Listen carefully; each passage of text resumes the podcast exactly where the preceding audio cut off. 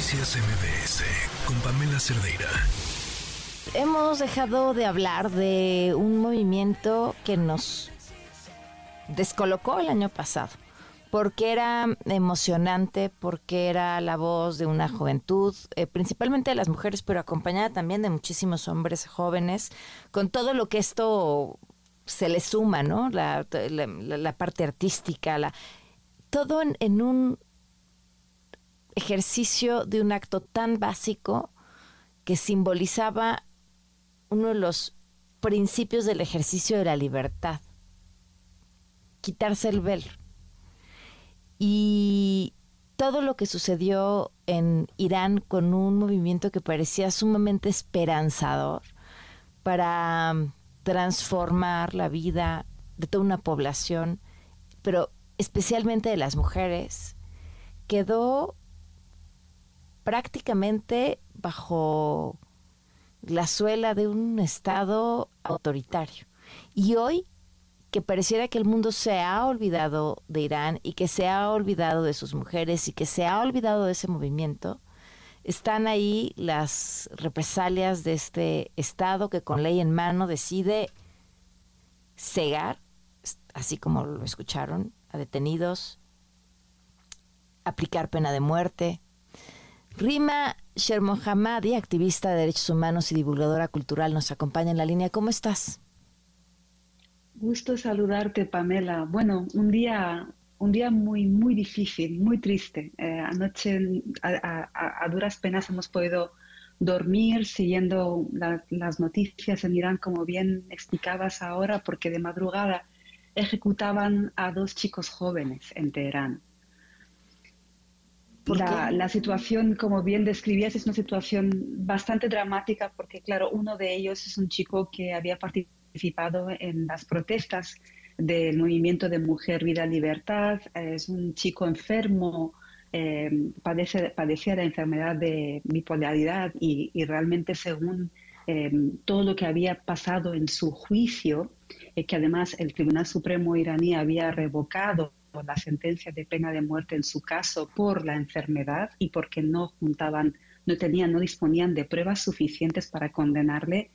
En el medio de todo eso, cuando su propio abogado estaba en realidad esperando una reconsideración, por así decirlo, de, de, la condena para saber qué es lo que pasaba, el Poder Judicial iraní hizo algo inédito, que es notificar al abogado y decirle a la madrugada del día siguiente, es decir, esta mañana, vamos a ejecutar a Mohammad Gobadlu, el joven de 22 años, eh, y, todo el país, eh, realmente las redes sociales anoche era increíble, porque no hay que olvidar, Pamela, que llevamos tres semanas haciendo campaña contra la pena de muerte en Irán por la cantidad impresionante de personas que el gobierno iraní está ejecutando durante estos meses.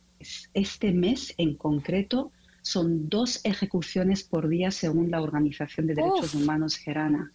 E imagínate, entonces, y todos prácticamente todos son gente joven. Entonces, claro, venimos de esta campaña en la que se sumaron eh, activistas eh, de derechos de mujeres, muchas organizaciones, de hecho, concentraciones fuera de Irán, dentro de Irán, por la situación que acabas de describir, la gente va con mucho miedo de poder expresar abiertamente lo que siente hacia esa pena tan terrible, la pena de muerte, pues colgaban banners escondidas en las calles, hacían canciones, colgaban vídeos y el gobierno de Irán respondió de la manera más contundente hacia esa petición del pueblo iraní, ejecutando a un chico joven que ellos mismos habían declarado que por enfermedad eh, no, podían, no podían tener nada en contra, en contra de él y además que no disponían de pruebas. Y todo el mundo hoy decía que ya lo toman como una respuesta. Y fíjate que también el propio Papa Francisco había hecho una petición especial por el caso de él para que no le ejecutara. La Unión Europea hoy sacó declaraciones, eh, enviados especiales. Bueno, ha habido una, una, cantidad de respuesta a nivel internacional por la ejecución de este chico y un activista kurdo que también ejecutaron esta mañana en una situación igualmente dolorosa. Habían convocado a su familia para una última visita. La familia se había trasladado hasta la cárcel, dijeron que mañana tenéis que volver y al día siguiente cuando fueron se encontraron eh, eh, con que les iban a entregar el cuerpo de este chico kurdo de 38 años. Eh, había había sufrido varias roturas. justo lo último que pedía era poder ver a sus hijos después de 14 años de espera para ser ejecutado es una situación terrible realmente lo que, lo que se está viendo ahora en Irán. ¿Cómo, cómo están quienes siguen resistiendo? Bueno, ahí están, fíjate Pamela, eh, comentabas el tema de las mujeres, eh, las mujeres en la cárcel de Evin de Teherán, 61 mujeres van a entrar en huelga de hambre el jueves como señal de protesta por, por estas ejecuciones y han pedido que otras mujeres se suman a, esa, a ese acto simbólico de, protesta contra la, pena de muerte.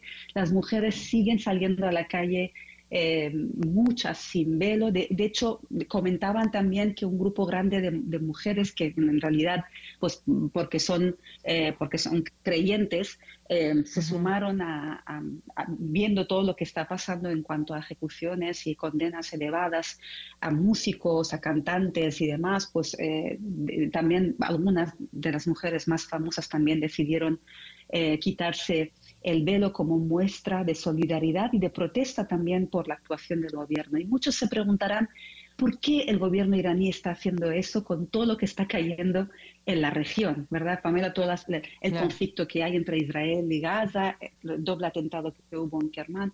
Decían algunos analistas iraníes ayer, decían que Irán, el gobierno de Irán eh, quiere mostrar que no es un gobierno impotente ante sus votantes. Mm. No hay que olvidar que se acerca el, tiempo, el momento de las elecciones en Irán y ante el público, que en principio no serán muchos los que van a votar eh, y participar en estas elecciones, tiene que mostrar de que todo lo que han hecho otros países, porque no hay, que, olvidar que Irán atacó a Pakistán y Pakistán respondió con otro ataque.